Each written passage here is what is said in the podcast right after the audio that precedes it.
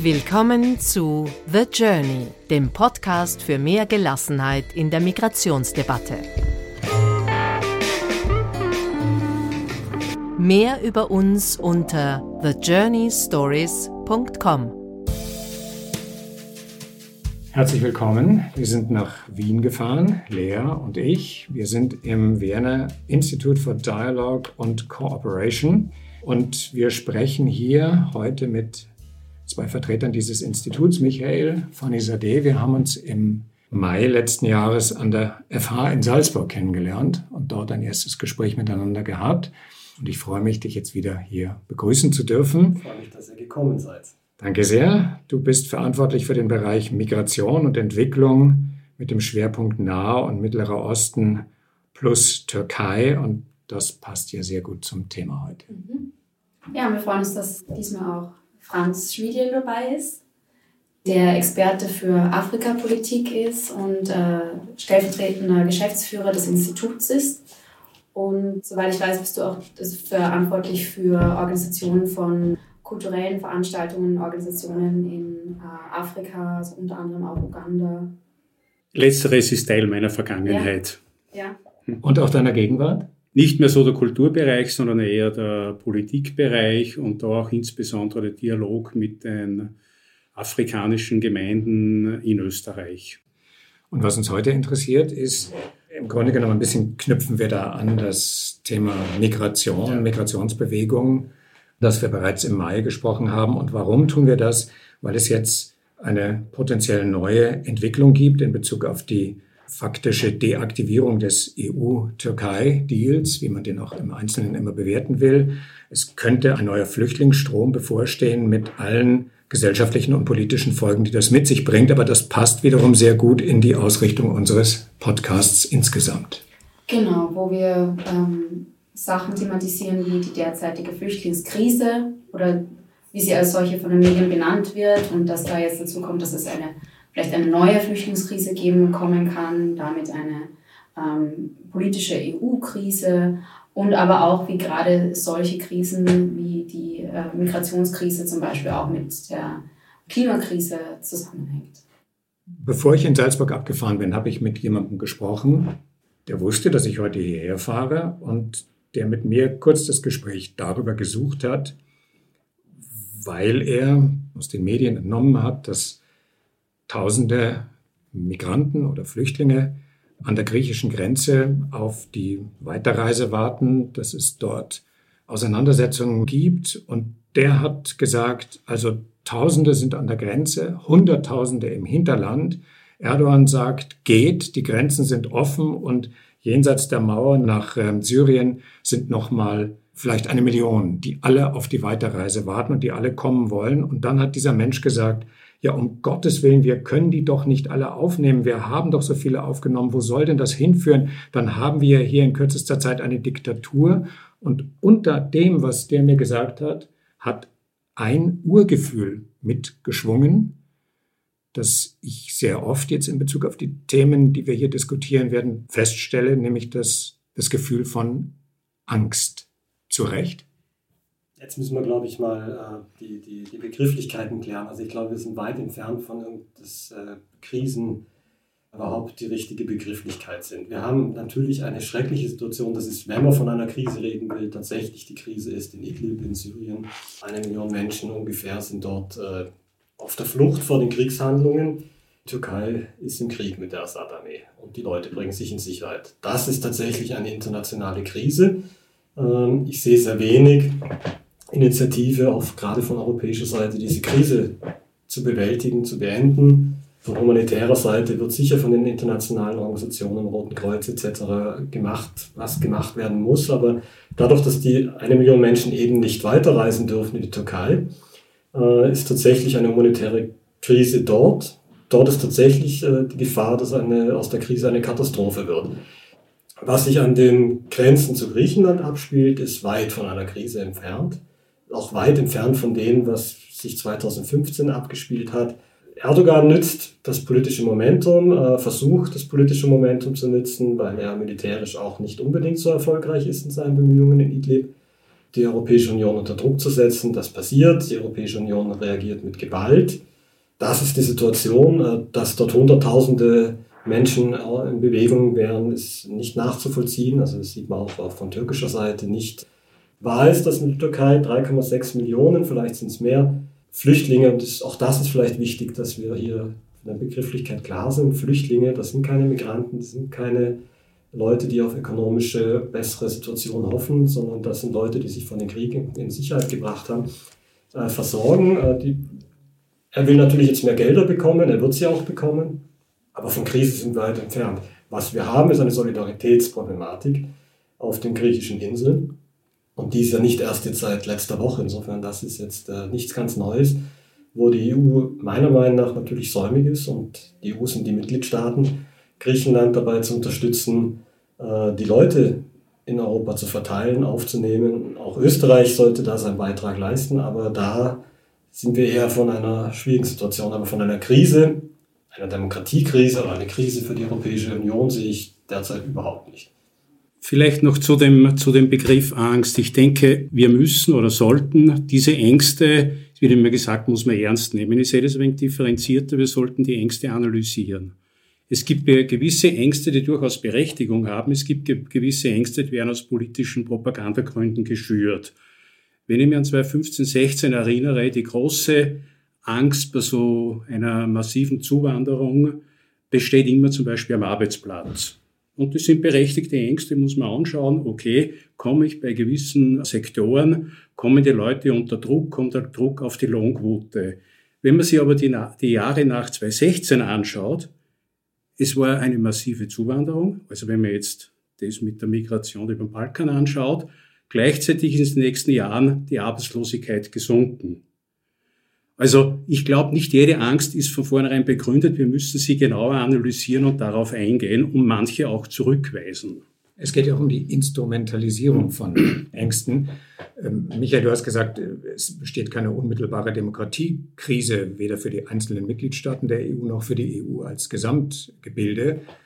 Auf der anderen Seite hat gerade heute äh, der Obmann der Freiheitlichen Partei sich dafür ausgesprochen, also den Schusswaffengebrauch an der österreichischen Grenze dann äh, zu erlauben, wenn es einen Angriff, eine Attacke auf diese Grenze geben sollte. Das ist natürlich, was bei der Klientel wahrscheinlich für diese Art von Aufruhr sorgt, der dann tatsächlich auch in einer äh, demokratiepolitischen Krise münden könnte. Ja, natürlich, aber da muss man einfach sagen, nicht die Situation ist für diese problematische Herangehensweise verantwortlich, sondern äh, die Ideologie und das politische Kleingeld, was jetzt in dem Fall die, die Freiheitliche Partei damit äh, gewinnen will. Natürlich ist es demokratiepolitisch bedenklich, wenn die griechische Regierung äh, auf Flüchtlinge mit Tränengas und Gummigeschossen reagiert. Ja? Natürlich ist es äh, demokratiepolitisch bedenklich, wenn die Menschenrechte für die Leute in den Flüchtlingslagern Griechenlands scheinbar nicht gelten, nämlich äh, Schulzugang etc. etc. Und, und der ist ja nicht gewährleistet. Aber dass die gesamte EU als solche, das würden die Rechtspopulisten gerne wieder inszenieren, um, um sich stärker zu machen. Ich finde eher, man sieht die Versäumnisse unserer demokratischen Regierungen, dass man jetzt nicht Mechanismen eingebaut hat und auch eigentlich der gleiche Fehler wie 2015, man ist nur beim Grenzschutz viel besser vorbereitet. Man hat eigentlich gehofft, mich geht diese Krise in Syrien nichts an. Man überlässt das Feld, das auch einen Frieden zu schaffen, weil das ist tatsächlich die Aufgabe, die, die notwendig wäre, die überlasst man anderen. Man lässt Russland, Iran, äh, die Türkei, die USA, auch wenn sie kein großer Player sind, sind natürlich ein Player. Europa ist da nicht vorhanden. Und da ist tatsächlich das Problem, finde ich. Aber das ist keine demokratiepolitische Krise, das ist ein, ein, eine Kritik, die ich jetzt äußere an der, an der EU-Außenpolitik, auch der Außenpolitik von Mitgliedstaaten. Ich glaube, man hat da schon seine gelernt, dass man Fluchtbewegungen besser managen will wie 2015, 16. Also ich glaube, das werden die schon hinkriegen. Dass rechtspopulistische Parteien Kleingeld machen wollen, ja, das wird passieren. Man muss nur aufpassen, dass nicht unsere Menschlichkeit, unsere Demokratie, in dem Sinne, dass die auch mehr ist als nur bürgerliche Freiheit für uns, sondern wir haben auch eine Rolle in der Welt. Die geht natürlich verloren. Also wer tritt, wer tritt jetzt weltweit überhaupt noch für Menschenrechte, Demokratie ein. Und wenn wir uns natürlich sehr unsolidarisch verhalten, Europa wird natürlich nicht mehr als der Kontinent der Menschenrechte dann gesehen. Welche Maßnahmen sollte die EU denn dann jetzt setzen? Also es wird gesprochen von mehr Unterstützung äh, für Griechenland, neues Abkommen mit der Türkei. Welche Schritte können jetzt gesetzt werden und ähm, ab wo ist da die Grenze? Wenn du sagst, es gibt eine Krise in Idlib, inwieweit kann man da EU-politisch eingreifen? Also es gibt für die EU, glaube ich, es gibt keine Grenze beim humanitären, äh, bei der humanitären Unterstützung. Das muss man einfach klar sehen. Von den 6 Milliarden versprochenen Unterstützungsgeldern für die Türkei sind äh, 3,2 Milliarden geflossen, 4,2 Milliarden versprochen, der Rest ist noch nicht bezahlt. Einige der geforderten Leistungen im EU-Türkei-Deal von, von, sind von europäischer Seite einfach nicht eingehalten worden. Ja? Also Visafreiheit für türkische Staatsbürgerinnen, nur als Beispiel da gibt es, glaube ich, solange diese Krise anhält und solange dieser Krieg in Syrien anhält, gibt es eine Verpflichtung der Weltgemeinschaft, nicht nur der Europäischen Union, äh, dahin zu sein. Da gibt es keine, da dürfen wir nicht wegschauen. Da gibt es eine Verantwortung, eine Pflicht. Politisch wird es für mich auch heißen, natürlich gibt es eine Pflicht äh, zu sagen, Friedenspolitik bedeutet auch aktive Friedenspolitik. Also wir müssen sofort den Waffenhandel unterbinden, nicht nur nach Syrien, sondern natürlich auch in alle Nachbarländer, auch in alle Konfliktregionen. Mit der Türkei wurden Waffendeals ja noch abgeschlossen, relativ. Ja, das ist sehr, sehr zeitnah gewesen. Also da gäbe es eine Menge zu tun, aber vor allen Dingen, glaube ich, weltpolitisch könnte die EU versuchen, einen, einen Frieden zu vermitteln. Natürlich, das ist äh, die Aufgabe. Ob das dann gelingt, ist nochmal eine andere Sache, aber ich sehe da keine Initiativen bisher. Und da gibt es auch kein Limit, da muss man sich engagieren. Was soll man denn tun? Dieser Krieg, und das gilt jetzt für Fluchtbewegungen generell, es gibt drei große Konflikte und diese drei großen Konflikte sind verantwortlich für fast 60 Prozent aller Flüchtlinge weltweit. Und natürlich äh, müssen wir, nicht nur weil es unser Interesse ist, sondern aus menschlichen Gründen versuchen, diese Konflikte zu lösen. Wir können nicht der USA das Feld in Afghanistan überlassen und in Südsudan zu tun, das geht uns überhaupt nichts an, weil das ist weit weg. Diese Verantwortung haben wir, aber nicht unbedingt als Europäische Union allein, sondern weil wir halt in einer Welt leben und das eine menschliche Verantwortung ist und äh, diese Flüchtlinge weltweit natürlich äh, viel zu viele sind und, und, und unnötig. Du hast davon gesprochen, dass Europa darauf achten muss, ähm, nicht die Säulen, auf denen es ruht, ähm, fahrlässig abzuschneiden. Ähm, also wenn ich daran denke, dass, das, dass die griechische Regierung jetzt das Recht auf Asylbeantragung einen Monat außer Kraft gesetzt hat und dass es keinen Aufschrei aus Brüssel gibt, dass das der Europäischen Menschenrechtskonvention zutiefst widerspricht, dann ist ja die Gefahr, dass wir an den Fundamenten, auf denen Europa sich selbst definiert hat, dass wir diese Fundamente nachhaltig beschädigen. Ja, äh, vollkommen richtig. Die, der EU-Vertrag von Lissabon besagt beispielsweise im Artikel 2, die Europäische Union gründet sich auf Werten wie Menschenwürde, wie Menschenrechte. Meines Erachtens ist das, was in den griechischen Lagern schon zuvor passiert ist, auf den Inseln passiert ist, eine massive Verletzung dieses Vertrages äh, von Lissabon. Also da geben wir unsere Grundwerte auf, von denen wir immer sagen, die anderen müssen sie auch übernehmen.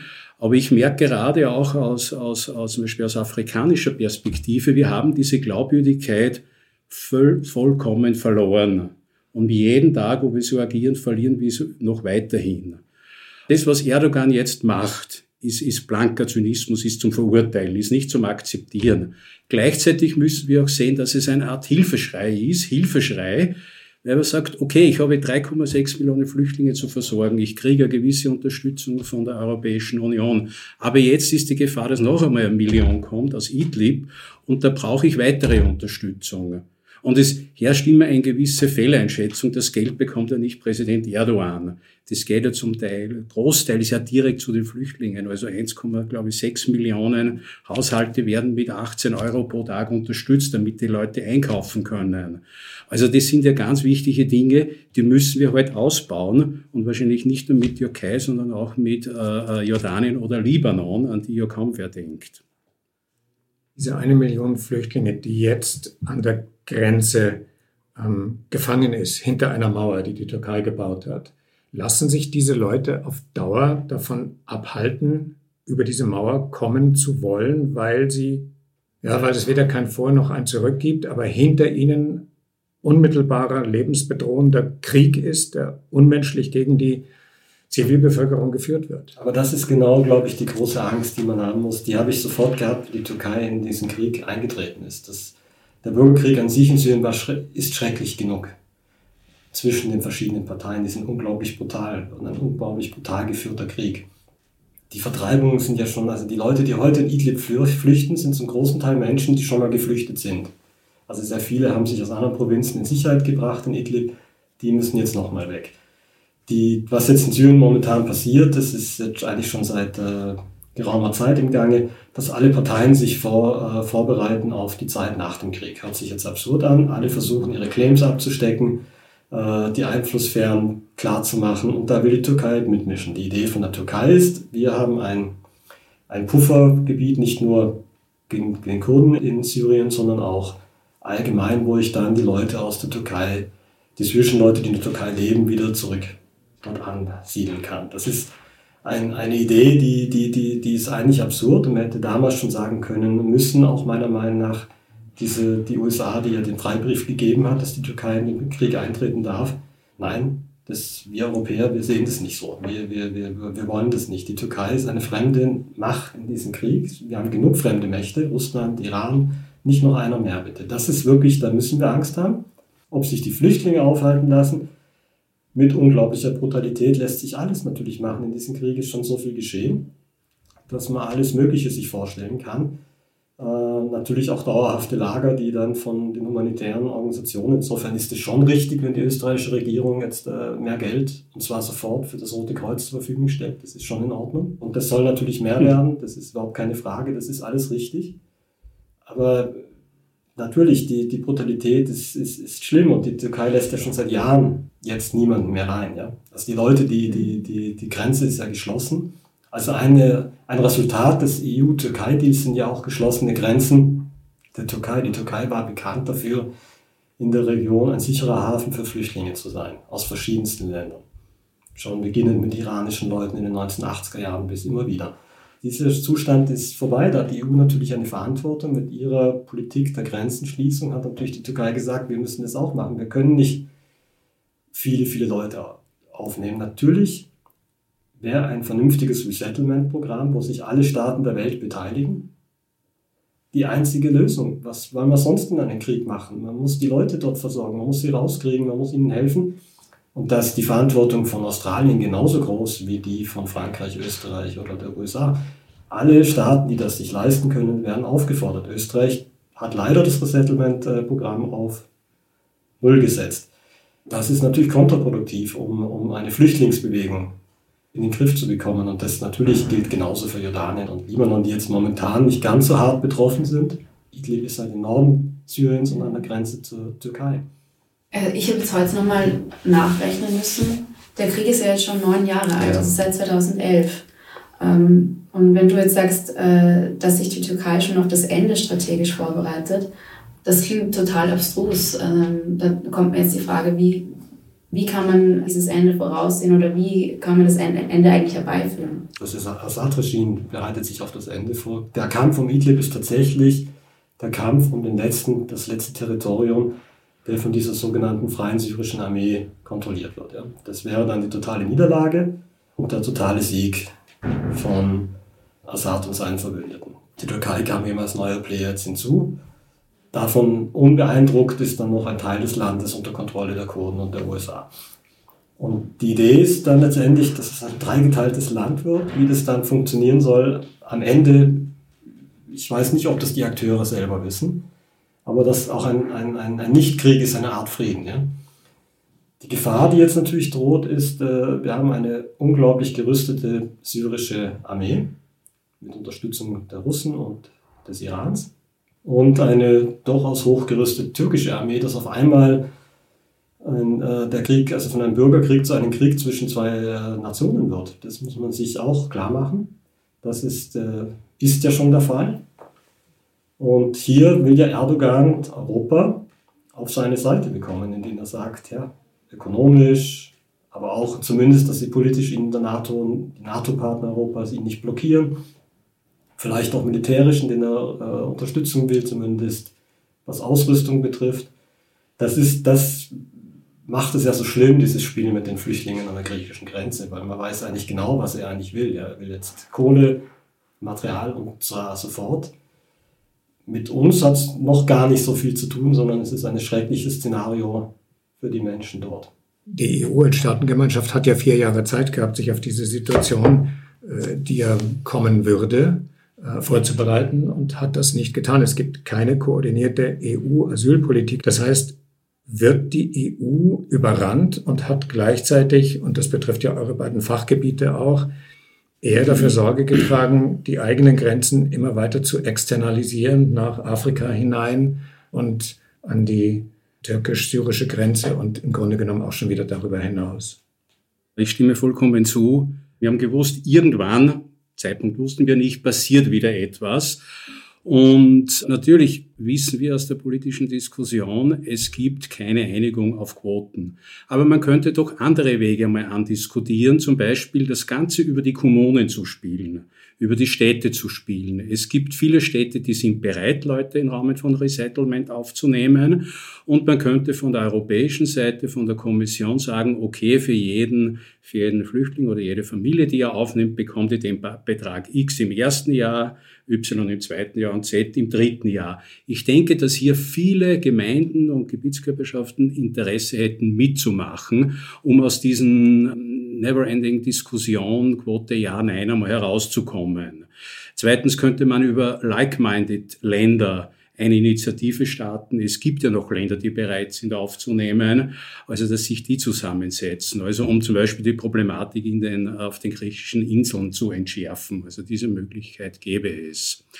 Aber so wie die europäischen Institutionen jetzt vier Jahre das verschlafen haben, habe ich jetzt Angst, dass sie das, was vielleicht 2023 oder 2024 in afrikanischen Regionen passiert, wieder verschlafen. Nämlich was? Nämlich, wir hätten heuer diese große Chance. Heuer ist eine Art äh, Afrika-Jahr der Europäischen Union. Es wird das Cotonou Agreement, das von 2000 bis 2020 gegolten hat, mit Afrika, Pazifik, äh, Karibik, neu verhandelt. Die Van der Leyen-Kommission hat jetzt angekündigt, es soll eine neue Afrika-Strategie geben. Und drittens wird im Oktober der große EU-AU, also Europäische Union, Afrikanische Union-Gipfel im, in Brüssel stattfinden. Also das wäre die Chance zu einem wirklichen, auch über andere Themen natürlich, aber auch einen echten Migrationsdialog zu führen, wo man die Interessen sicher auch der Zielländer, aber auch der Transitländer und der Ursprungsländer berücksichtigt. Und diese Debatte dreht sich momentan, die viele afrikanische Länder sagen, wir wollen über legale Migrationswege diskutieren. Könnt ihr mehr Richtung Studien, Erasmus Plus zum Beispiel, könnt ihr mehr machen, Richtung Berufsbildung. Also da gäbe es einige Ansätze, aber Europa sagt, nein, wir wollen mit euch über Rückführungen diskutieren. Und ich denke mal, man muss beides berücksichtigen, um zu einem äh, äh, fairen Abkommen dazu kommen, um Krisen in der Zukunft schon jetzt zu begehen. Und wir dürfen nicht vergessen, dass, glaube ich, wird wenig beachtet, dass jetzt bei den Leuten, die an der griechischen Grenze sind, befinden sich angeblich, ich bin ja nicht dort, gar nicht so viele Syrer und Syrerinnen, sondern es sind sehr viele Leute wieder aus Afghanistan dabei, aus dem Irak, aus dem Iran. Da muss man natürlich auch diese Region wirklich als Ganzes sehen und verstehen. Und jetzt in Afghanistan gibt es ja gerade momentan die Friedensgespräche der USA mit den Taliban. Äh, nur als ein Beispiel. Und es gibt in, in Iran eine riesen ökonomische Krise. Es also es gibt dort so viele Aspekte, wo ich eigentlich nicht sehe, dass Europa irgendeine Rolle hat oder auch irgendwo eine Strategie hätte. Aber in unserem Interesse, als Nachbarn dieser Region, wäre es natürlich, die Region zu stabilisieren, sich einzubringen in diesen Afghanistan-Friedensverhandlungen zum Beispiel und nicht zu sagen, der USA, der das letztendlich ziemlich wurscht ist, das ist weit weg, die machen das schon. Dann kommen halt die Taliban wieder zurück, Pech gehabt für die anderen, müssen halt gehen. Das sind alles, wo ich die Europäer völlig säumig finde. Das ist natürlich auch, wo Erdogan äh, auch wieder mitspielt, indem er natürlich sagt, geht's an die Grenze, er weiß genau, dass die syrischen Leute im Land die sind, die die besten Rechte noch von den Flüchtlingen haben. Ja. Das sind die, die in die Schule gehen können, die äh, arbeiten können, obwohl es Situation auch schwieriger wird, aufgrund der wirtschaftlichen Lage in der Türkei. Aber er weiß genau, dass die Irakis, die Afghanen etc. keinen Status haben, keine, keinen legalen Aufenthalt im Land auch haben.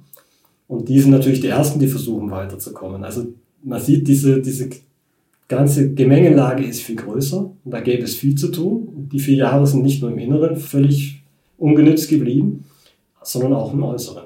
Aber das Stichwort Externalisierung, glaube ich, ist ein ganz zentrales in der EU-Strategie, zumindest Richtung Afrika. Man hat begonnen, dass man gesagt hat, man muss die Leute, man muss verhindern, dass die Leute überhaupt an die Küste kommen oder zum Mittelmeer kommen. Man muss schon vorher ansetzen in den Ursprungsländern, aber vor allem auch in den Transitländern. Und da sind auch interessante Ansätze dabei, wie äh, Bekämpfung der erzwungenen Migration, aber natürlich sehr, sehr bedenkliche Sachen, die enorme politische Risiken birgen. Beispielsweise die Unterstützung von repressiven Regimen, wie wir in Sudan gesehen haben, wo man Milizen, die für furchtbare Menschenrechtsverletzungen in Darfur verantwortlich waren, zumindest indirekt hat man sie unterstützt, weil die auch einen Großteil der Grenzen kontrollieren, dass sie Flüchtlinge abwehren. Man hat im, im Niger hat man mehr oder weniger enormen Druck ausgeübt, dass sie ein Antimigrationsgesetz verabschieden. Das hat natürlich im Land große Spannungen hervorgerufen. Politische Spannung. Das gleiche hat man mit Mali probiert. Dort wurden demonstriert. In Paris wurde Konsulat besetzt und so weiter. Also Länder, die so, so ein bisschen äh, äh, noch an Stabilität, an Stabilität arbeiten, wo die Demokratie noch nicht so gefestigt ist, schafft man hier große Probleme durch diese Externalisierung. Ich muss sagen, Migration innerhalb von Westafrika war ja legal. Personenfreizügigkeit. Noch nicht ganz umgesetzt, aber man hat das Ziel gehabt. Plötzlich wurde diese legale Migration illegalisiert. Und es waren ja nicht, die, nicht nur die bösen Schlepper, die waren dann Richtung libysche Grenze unterwegs, aber vorher waren es ja Busunternehmen, Hotels, Gastronomie, die davon profitiert haben. Und Agadez, nach dem Zusammenbruch des äh, Wüstentourismus, hat dann auch überlebt damit. Und plötzlich wurden tausende junge Leute arbeitslos und kriminalisiert. Also da müsste die europäische, europäischen Institutionen schon ein bisschen mehr Sensibilität walten lassen wollte das jetzt nochmal zur Aufklärung fragen, weil wir jetzt mehrere Mal gesprochen haben von Asylantinnen, Asylanten, Migrantinnen, Migranten. Und es in den jetzigen Diskussionen auch immer heißt, ja, also da müssen wir natürlich unterscheiden. Und der Begriffsunterschied geht ja davon aus, dass die Ausgangslage aus dem Herkunftsland, wie extrem die Situation ist. Herrscht jetzt ein Krieg oder sind es ökonomische, wirtschaftliche, klimatische Folgen? Die die Leute dazu bewegen, auszuwandern und eine neue Heimat zu suchen. Wo genau verläuft denn da jetzt die Grenze? Also wann ist man Migrantin, wann ist man Asylsuchender? Ich denke, Asylsuchend ist natürlich sehr genau definiert äh, durch die Genfer Flüchtlingskonvention. Genfer Flüchtlingskonvention war ja auch eine Reaktion in Europa auf Geschehnisse in Europa und greift natürlich vor den Situationen, zumindest in den afrikanischen Ländern, äh, nicht mehr ganz, weil man spricht sehr oft von Mixed Migration. Das heißt, es kommen mehrere dieser vielfältigen Ursachen zusammen. Und dann hängt es natürlich immer natürlich pro Land oder Region ab, was die Leute zur Flucht bewegt. Aber bei den Interviews zum Beispiel vom Mixed Migration Center, ein Forschungszentrum, das sowohl in Ost- als Westafrika gibt, wurden immer zwei bis drei Flucht- oder Migrationsgründe angegeben. Und das Zweite ist, auf den Routen kommen dann Leute, die aus ökonomischen Gründen oder vorwiegend aus ökonomischen Gründen flüchten oder migrieren, genauso mit den politisch Verfolgten zusammen. Und spätestens in Libyen lässt sich kaum mehr Unterscheidung treffen. Aber es ist ein Problem natürlich für Europa, weil jene, die nicht unter die Genfer Flüchtlingskonvention fallen, genauso individuell geprüft werden müssen und dadurch das Asylsystem äh, verstopfen. Wir haben in, weltweit ungefähr 260 Millionen Migranten und Migrantinnen. Das heißt, das sind die ganz überwiegende große Anzahl, die sind regulär gekommen, die arbeiten, in Europa ist es meistens Migration aus europäischen Ländern in andere europäische Länder. Das ist, da macht Österreich keinen, keinen Unterschied. Unter den Top Ten kommen nur Syrien und Afghanistan, ansonsten sind das europäische Länder. Der größte Anteil der Migranten in Österreich sind Deutsche, also ich. Deutsche, Dann, der schnellst wachsende sind Rumänen und Rumäninnen. Wir haben auf der anderen Seite laut dem UNHCR, das ist ein Hilfswerk der Vereinten Nationen für Flüchtlinge, ungefähr 70 Millionen Flüchtlinge. Davon ist die ganz übermägende Mehrheit 40 Millionen intern vertrieben. Also verbleibt in den Ländern, muss sich von A nach B äh, in Sicherheit bringen vom Konflikt. Äh, und wir haben ungefähr 26 Millionen sogenannte Flüchtlinge. Und diese Flüchtlinge, das glaube ich, dann kann man ganz gut die Unterscheidung machen. Von diesen 26 Millionen kommen eben fast 60 Prozent aus drei Ländern. Oder von drei Konflikten, wenn man so will. Das ist Syrien, Nummer eins natürlich, Afghanistan Nummer zwei, Südsudan Nummer drei. Dann kann man, glaube ich, ganz gut feststellen, da kann man eine Unterscheidung treffen zwischen diesen 260 Millionen und den 26 Millionen Flüchtlingen.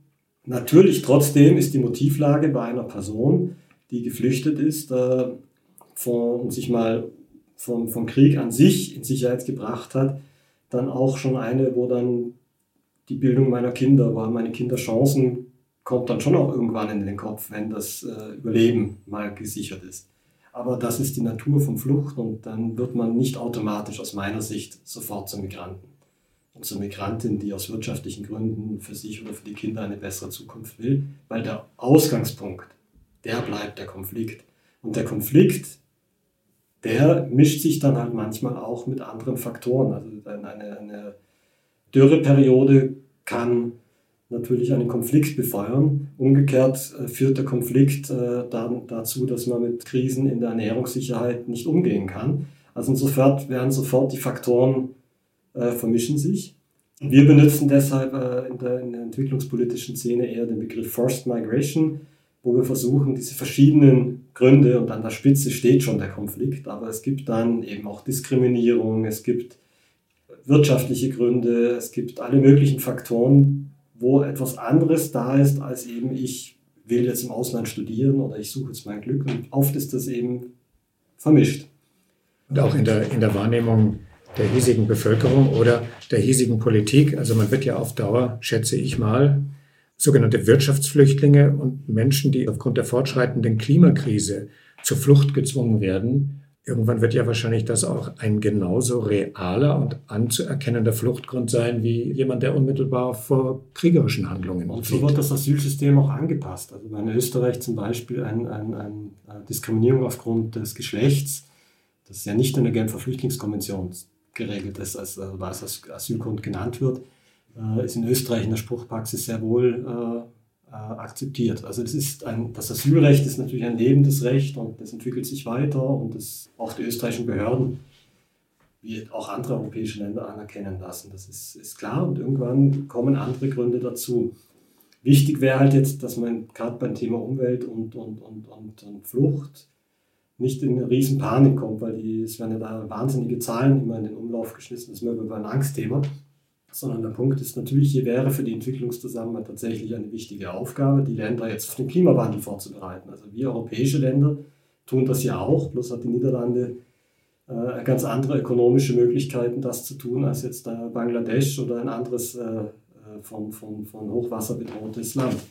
Und da wäre Europa und die europäische Entwicklungszusammenarbeit, glaube ich, gefordert, so wie alle westlichen und reicheren Ländern dieser Welt, den, den, den globalen Süden ein bisschen zu unterstützen. Das, aber auch, weil es einfach richtig ist, mit diesen Problematiken umzugehen, nicht nur, weil man immer Angst hat, dass die kommen. Also die Statistiken bei Klima und Migration oder Flucht ähm, sind sehr eindeutig momentan. Äh, meistens bleiben die Leute im Land und warten, bis das halt, also das Hochwasser wieder weg ist oder die Welle weg ist und man kann wieder zurückgehen, das ist aufgebaut. Also da ist weniger die Angst, dass die jetzt kommen, sondern es ist einfach richtig, als Weltgemeinschaft zusammenzustehen und zu sagen, ja, da müssen wir was machen, da müssen wir die ärmeren Länder unterstützen, sich auch äh, auf das vorzubereiten. Ich glaube, es hat weniger, ehrlich gesagt, Auswirkungen auf uns, zumindest mal in der näheren Zukunft. Wenn wir über die Weltgemeinschaft sprechen, dann sprechen wir ja auch über die Zivilgesellschaft also eigentlich Menschen, die hier an diesem Tisch gerade zusammensitzen. Ihr habt jetzt beide sehr eindrücklich klargelegt, welche Möglichkeiten der Politik auf europäischer Ebene, auf nationaler Ebene und auch auf lokaler Ebene zur Verfügung stehen würden, wenn man denn in diese Richtung zielstrebig voranschreiten würde. Aber da ist sehr viel Würde und hätte und könnte dabei. Sehen tue ich das nicht. Welche Rolle spielt die Zivilgesellschaft? Naja, ich denke mal gerade in der, das hat die Vergangenheit bewiesen, äh, bei Flüchtlingen, glaube ich, man kann gar nicht genug wertschätzen, was in den Dörfern, was in den Gemeinden, was auf lokaler Ebene passiert. Also die, diese gelebte Solidarität, die sollte man viel sichtbarer noch machen. Wir sehen auch selten, was die Diaspora-Vereine, die so hier sind, was die für die Integration von Neuankommenden, also nicht nur Flüchtlingen, auch Migrantinnen, was die leisten. Aber das andere ist natürlich der Dialog mit den Transit- und Herkunftsländern. Also es gibt kein Land in Afrika, wo es nicht eine Migrantenorganisation gibt, die sich zum Beispiel um die äh, Gestrandeten, um die Abgeschobenen kümmert die bekommen kaum eine internationale Unterstützung, auch keine Aufmerksamkeit. Äh, ich denke mal, mit denen einen Dialog zu führen, wie setzt ihr das Problem, wie gehen wir in Zukunft damit um, die sollten bei diesen Dialogen zwischen Europa und Afrika oder Europa und arabischen Raum viel stärker einbezogen werden. Also immer wenn es heißt, man muss Prävention vor Ort betreiben, dann wäre das ja zum Beispiel eine konkrete Maßnahme. Genau. Wir haben äh, Sudan, ein Land, wo es eine positive Entwicklung gegeben hat. Der Langzeitdiktator wurde gestürzt und jetzt versuchen wir natürlich mit dieser Bewegung stärker zusammenzuarbeiten. Nur es scheitert an einem simplen Faktum, die bekommen kein Visum nach Europa zu reisen. Wird keines ausgestellt, geht nicht. Es haben diese, diese Länder oder schauen wir Uganda an. In Uganda ist eines der Vorzeigeländer, was Integration von Flüchtlingen anbelangt. Es sind 1,3 Millionen Menschen aus vor allem Südsudan, aber aus dem Ostkongo, auch aus anderen Ländern, die dort beherbergt werden. Sudan hat eine Policy und das gelingt nur in Zusammenarbeit mit den lokalen Gemeinden und auch Zivilgesellschaft. Sie werden am Tag der Ankunft registriert. Sie bekommen in wenigen Tagen ein Land zugeteilt, weil Uganda sagt, wir können nicht davon ausgehen, dass diese Leute in zwei Monaten zurückgehen sondern wir machen keine Lager, sondern Siedlungen. Und sie integrieren sie vom ersten Tag. Die Kinder gehen in die Schule, die Gesundheitsversorgung versucht man durchzuführen. Alles auf absolut niedrigem Niveau, da die Ressourcen einfach fehlen. Aber ich denke mal, das sind Beispiele, die man viel stärker unterstützen könnte, auch von Seiten der, der Zivilgesellschaft. Und das sollte man auch hier stärker bekannt machen. Also das ist auch so, wie wir unsere Rolle sehen. Also die entwicklungspolitische, zivilgesellschaftlichen Organisationen können hier eine Rolle spielen, tun das auch. Also man muss, glaube ich, viel konkreter und viel, viel auch massiver helfen. Man muss auch einfach sagen, dass dieser Diskurs, wir helfen dort, wo die Leute herkommen, einfach ein Diskurs ist und keine Realität. Also die, die Fördermittel, die Unterstützung für Projekte in diesen, in diesen Ländern ist nicht gegeben. Es gibt auch kein neues Geld für für, für, für die Regionen, für die Krisenregionen, aus denen die, die Flüchtlinge jetzt kommen oder die Migrantinnen. Es gibt Gelder, die in gewisse Fonds gehen. Auf der anderen Seite wird aber bei UNO-Beiträgen von UNHCR wieder gekürzt. Also es ist nicht so, dass da mehr Mittel eingesetzt werden und das ist unsere Aufgabe, die zu lobbyieren. In Österreich kommt dann noch dazu, natürlich müssen wir schauen, dass die Standards bleiben. Deshalb war für die, äh, die Szene der, der äh, Asylrechtsberatung das so zentral und sie sind leider gescheitert, dass die Rechtsberatung unabhängig bleibt und nicht vom Staat organisiert ist.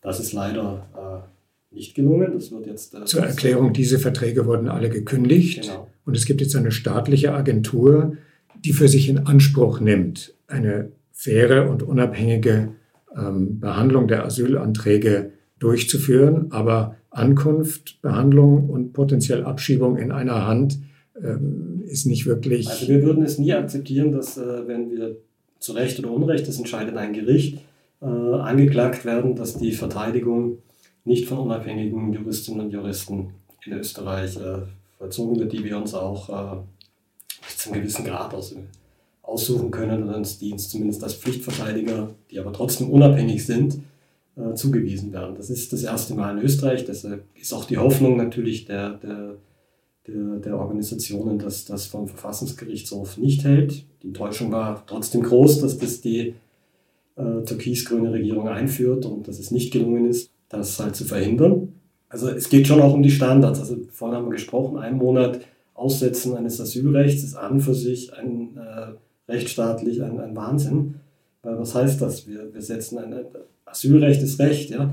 Man kann ja nicht sagen, jetzt gibt es hier mal kurz einen Monat Aussetzen von Mord ist jetzt äh, erlaubt oder wie auch immer. Also wir würden das nie akzeptieren in unserer bürgerlichen Gesellschaft zu Recht, dass äh, Rechtssysteme auf einmal mal für eine gewisse Zeit nicht gelten, bloß weil es der Staat oder die Staatengemeinschaft in dem Fall so will.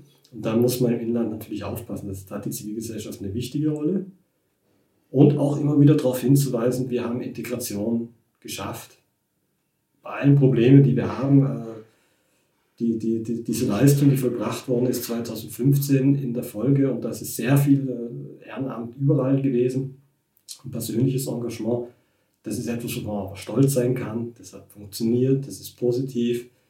Äh, die wenigsten Leute haben, machen, äh, haben Probleme, machen Probleme. Die meisten sind, sind mittlerweile gut in der Gesellschaft angekommen die damals frisch kamen. Also das ist äh, auch, glaube ich, da immer wieder darauf hinzuweisen, gerade gegen die rechten Krawallmacher, die immer wieder sagen, nein, nein, und da gibt es wieder einen Messerangriff. Die Erfolgsgeschichten werden ja nicht so kolportiert. Das ist auch unsere Rolle, immer wieder klar zu machen, auch Danke zu sagen zu den Leuten, die sich engagiert haben. Ist auch nicht viel passiert. Werdet ihr gehört? Ich würde sagen, von einer interessierten Öffentlichkeit schon auch auf staatlicher Ebene, soweit es ähm, einige Ministerien betrifft, auf politischer Ebene den letzten zwei Jahren nicht. Das ist, muss man ganz klar sagen. Aber das hindert uns nicht dran, diesen Weg äh, fortzusetzen und zum Beispiel auch eine Gruppe stärker ins Mittelpunkt zu stellen, nämlich das sind die Migrantinnen selbst, die hier sind es ist wenig bekannt, welche Leistungen die nicht nur hier, die nicht nur hier erbringen bei der Integration, sondern auch ein Teil davon in den, äh, ihren früheren Herkunftsländern. Also Diaspora führt Entwicklungsprojekte durch. Und dieser Punkt ist bisher in Österreich kaum beleuchtet worden. Also auch nicht, welches Potenzial hätten diese Organisationen, wenn man sie ein bisschen stärker unterstützt denn die sammeln in ihrem privaten Bereich meistens die Ressourcen und, es, und bekommen aber keine öffentliche Unterstützung. Aber das ist ja das Finanzielle nur ein Teil. Sie bringen viel Know-how auch zurück in ihre Länder und auch äh, gewisse Wertesysteme. Also ich denke, hier ist noch einiges zu machen und hoffe, dass wir stärker gehört werden. Wir haben angefangen, indem ich ähm, jemanden, mit dem ich vor kurzem gesprochen habe, zitiert habe, und das Stichwort, was der Auftakt unseres Gespräches war, war das Wort Angst. Habt ihr Angst, dass die Themen, über die wir jetzt gesprochen haben, nicht schnell genug, nicht rasch genug, nicht nachhaltig genug, weil es weder ein politisches Interesse gibt, noch ein Interesse der Zivilgesellschaft, die ja dann auch gern von der Politik instrumentalisiert wird, dass die Dinge also nicht passieren und die Angst steigt oder nicht? Ja, natürlich. Ich habe die Angst. Und ich glaube, die politischen Entwicklungen der letzten zehn Jahre innerhalb der Europäischen Union gehen in eine sehr bedenkliche, und da rede ich gar nicht von Ländern wie Ungarn oder Polen, sondern auch, auch von Österreich. Aber ich denke mal, mehr wie zum Beispiel auch, auch immer wieder Ängste zu nehmen. Ich meine, auch durch Fakten. Also es wurde durch manche Boulevardmedien diese Millionen, zig Millionen, die aus Afrika kommen, weil junger Kontinent ist und die werden uns überlaufen, die zu nehmen, wenn man sich das, die Zahl anschaut. Europa hat eine Migrationsrate von über 8 Prozent. In Afrika liegt es bei 3 Prozent. Also es machen sich sehr wenige auf dem Weg und ich glaube, für diesen Teil könnten wir eine geordnete Migration organisieren. Aber genau das ist ein Punkt, denke ich mal, indem man durch Fakten gewisse Hysterien entkräftet. Ob es von Erfolg gekrönt sein wird, kann ich nicht sagen. Michael, was macht dir Angst? Was macht dir Hoffnung? Also am meisten Angst habe ich tatsächlich, dass wir momentan die multilateralen, also die Weltgemeinschaft, äh, die Institutionen, die wir gebaut haben, überhaupt keine Rolle mehr spielen, dass die, dass die Konflikte lang andauernd und, und, und heftig sind, ohne dass es versucht wird, diese Konflikte eigentlich einzudämmen. Wir gewöhnen uns, dass diese Konflikte halt da sind. Und mit denen einhergehend gehen natürlich unsere anderen Konflikte. Das muss man auch sehen.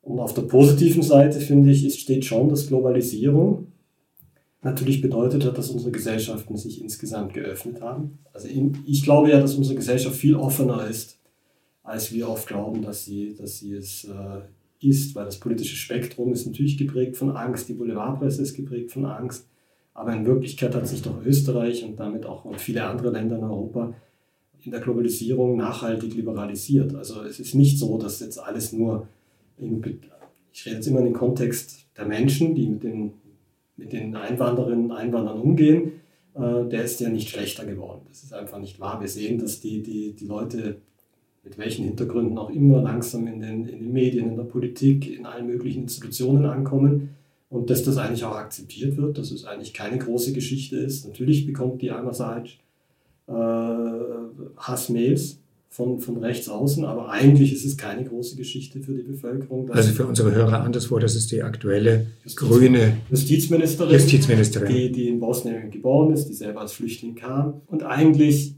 geht das auch. Ja? Und eigentlich glaube ich, dass wir uns, was diese Veränderung betrifft, ja auf einem positiven Weg befinden, der weiß auch gar nicht mehr umkehrbar ist. Also die Globalisierung hat ihre positiven Seiten ja auch mitgebracht. Und äh, die Idee eben vom alten Gastarbeitersystem, da gibt es nur die Arbeiter, die kommen aus, äh, aus Ex-Jugoslawien Türkei und die gehen da wieder zurück. Ich glaube, das, da sind wir weit davon entfernt. Die Gesellschaft ist viel offener geworden. Und das macht mich eigentlich hoffnungsvoll. Bloß die Spaltung nimmt dann halt auch zu. Ja? Also was wir sehen, ist, dass der Anteil derer, die, die das positiv sehen, wahrscheinlich zugenommen hat. Andererseits ist die Ablehnung gigantisch und so kommen wir momentan zu dieser komischen Situation in sehr vielen Ländern, westlichen Ländern, dass wir fast 50-50 Situationen haben und das sind dann halt Faktoren wie Persönlichkeiten oder wirtschaftliche Entwicklung oder eben Konflikte, die dann in die eine oder in die andere Richtung ausschlagen. Und da müssen wir Brücken bauen und Angst nehmen, das glaube ich auch. Aber es ist nicht, ich glaube, so pessimistisch bin ich nicht. Was mich da jetzt auch interessiert, sind so die Leute dazwischen, die eben mit, äh, dadurch angesprochen wurden, die, die offener sind, ähm, die aber vielleicht nicht jetzt unbedingt zivilgesellschaftlich agieren, die jetzt zum Beispiel nicht nach Lesbos reisen, um dort Flüchteten zu helfen. Was kann man als äh, Bürgerin, als Bürger, die sagt, das ist, ist brutal, was da gerade passiert, was kann man eigentlich machen? Ich glaube, man muss immer wieder hinweisen, was eigentlich der Ausgangspunkt ist. Ich glaube, wenn die Menschen, wenn man, wenn man das schafft, die Anonymität, das ist der Versuch, glaube ich, dass wir, dass wir diese Flüchtlinge werden als anonyme äh, Masse da dargestellt, auch in den Bildern mit äh, irgendwelche Leute, die jetzt da äh, an der Grenze rütteln nach Griechenland oder was weiß ich, da, klar, da kriege ich auch Angst. Aber wenn ich natürlich sage, ja, da gibt es diesen Konflikt, es gibt diese Bilder, wir müssen informieren, die Hilfsbereitschaft ist gar nicht so gering. Also das sollte man nicht unterschätzen. Die Menschen sind nicht so roh, dass sie, wenn sie eigentlich verstehen, was ist der Ausgangspunkt des Konflikts, dann würden sie helfen. Dann muss die Politik, das ist tatsächlich dann die Aufgabe der Politik, den Leuten die Angst nehmen und sagen, ja, wir, nee, wir kümmern uns jetzt darum.